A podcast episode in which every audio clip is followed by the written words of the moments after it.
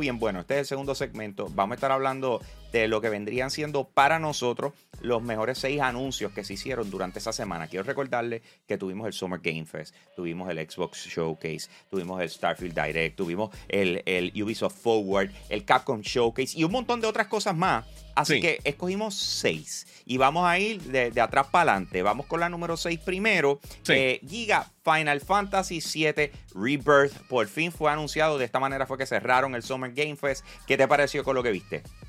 A mí me encantó lo que vi. Y lo que dijeron tras bastidores, obviamente, lo único que no me gustó es que confirmaron que va a estar llegando para el 2024, para principios de 2024, en vez de para finales de este año, y que vienen dos discos. O sea que esto es una experiencia masiva. Pero los que han jugado ya el demo de Final Fantasy XVI, que está ahora mismo en PlayStation 5, que sale la semana que viene de por sí, está excelente. Eh, a mí me gustó mucho el Final, el Final Fantasy VII Remake.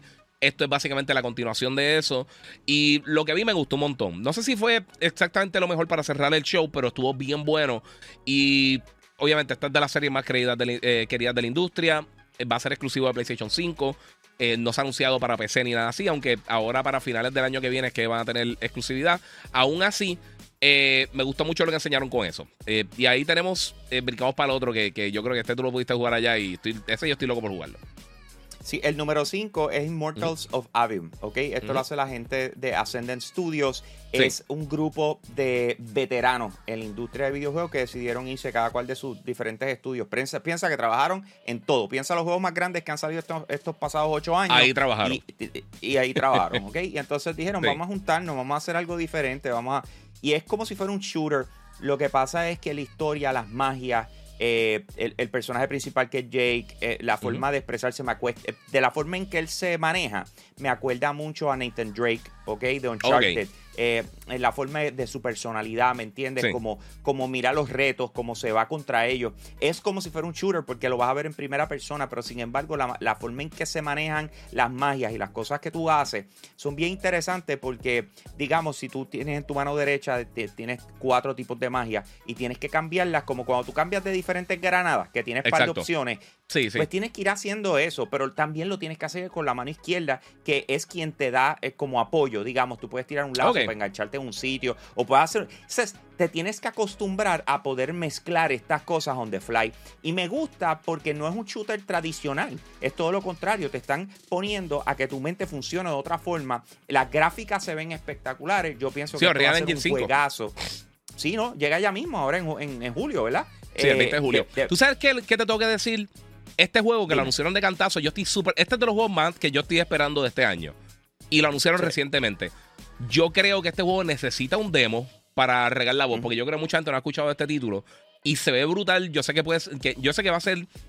eh, El talento está increíble, pero yo creo que para Sí. llegar a más personas, si tiran un demo, matan. De verdad, yo creo que eso sería una excelente opción para ellos tirar un demo. Estoy de acuerdo contigo. Si tiran lo que yo jugué, matan. Porque Ya, está con buenísimo. eso, Yo- exacto. Yo, salí súper pompeado. All right. Exacto. Entonces vamos con, el- con el número 4. Sí, verá, el número 4 tenemos, eh, obviamente, Mortal Kombat. Mortal Kombat 1, todo el mundo está pendiente de este juego. Eh, ya tú tuviste la oportunidad de jugarlo. La semana que viene van a tener un, un technical test donde muchas personas van a poder jugarlo online también. Eh, ellos anunciaron los cambios. Aquí fue que debutaron y, y dieron los detalles primeros de, de qué es lo que van a hacer estos personajes. Que tú escoges, muchos de ellos son personajes de otros juegos de Mortal Kombat y tienen hasta su propio Fatality y también lo puedes incluir con tus combos. A mí este juego a mí me encanta Mortal Kombat. Siempre me ha gustado Mortal Kombat desde el principio. Tuvo sus jueguitos malos, pero desde que hicieron el, re- el reboot con Mortal Kombat como tal, eh, no ha fallado la serie. Ha estado bien sólida y yo creo que eh, viendo la reacción, siempre que subo un video, cualquier tipo de contenido con Mortal Kombat, este es uno de los juegos que yo creo que va a ser de los más vendidos del año.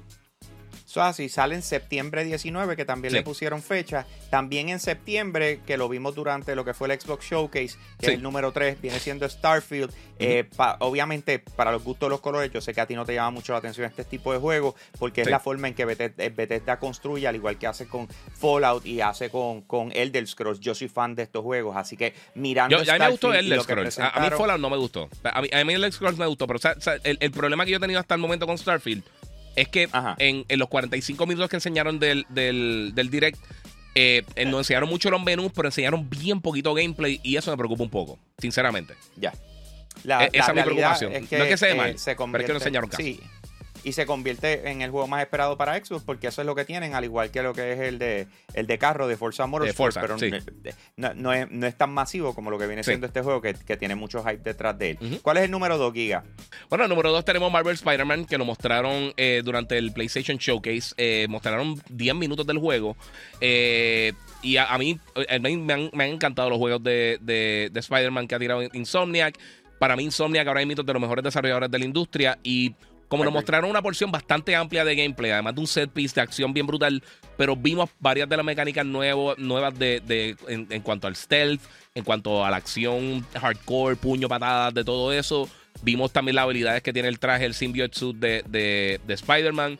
Y ahí nos dieron un lado por donde saber la narrativa y, me gustó mucho de la manera que trabajaron esos 10 minutos que nos mostraron de gameplay. Además de que sabemos que Eddie Brock no va a ser Venom. Eh, so ahora todo el mundo está asumiendo quién va a ser. Yo creo que, yo creo que va a ser Craven, pero eso es otra historia. Y número uno, lo enseñó la gente, eh, primero debutó en el Xbox Showcase. Hasta esta, espera, espera, hasta que llegas al número uno, hasta que llegas al número uno, eh, le pusieron fecha de lanzamiento, sale en octubre oh, 20. Sí, sí, sí, octubre 20, que, lo que mostraron en el, en el Summer Game Fest, eh, ya dijeron Spider-Man, con Marvel Spider-Man 2 llegó en octubre 20, han mostrado piezas de colección, cuanta madre, o sea, el hype es real detrás de este juego y, y la experiencia del estudio, lo que ha hecho el estudio hasta ahora, obviamente eh, nos dice por qué. Entonces, vamos con el número uno, Zumba.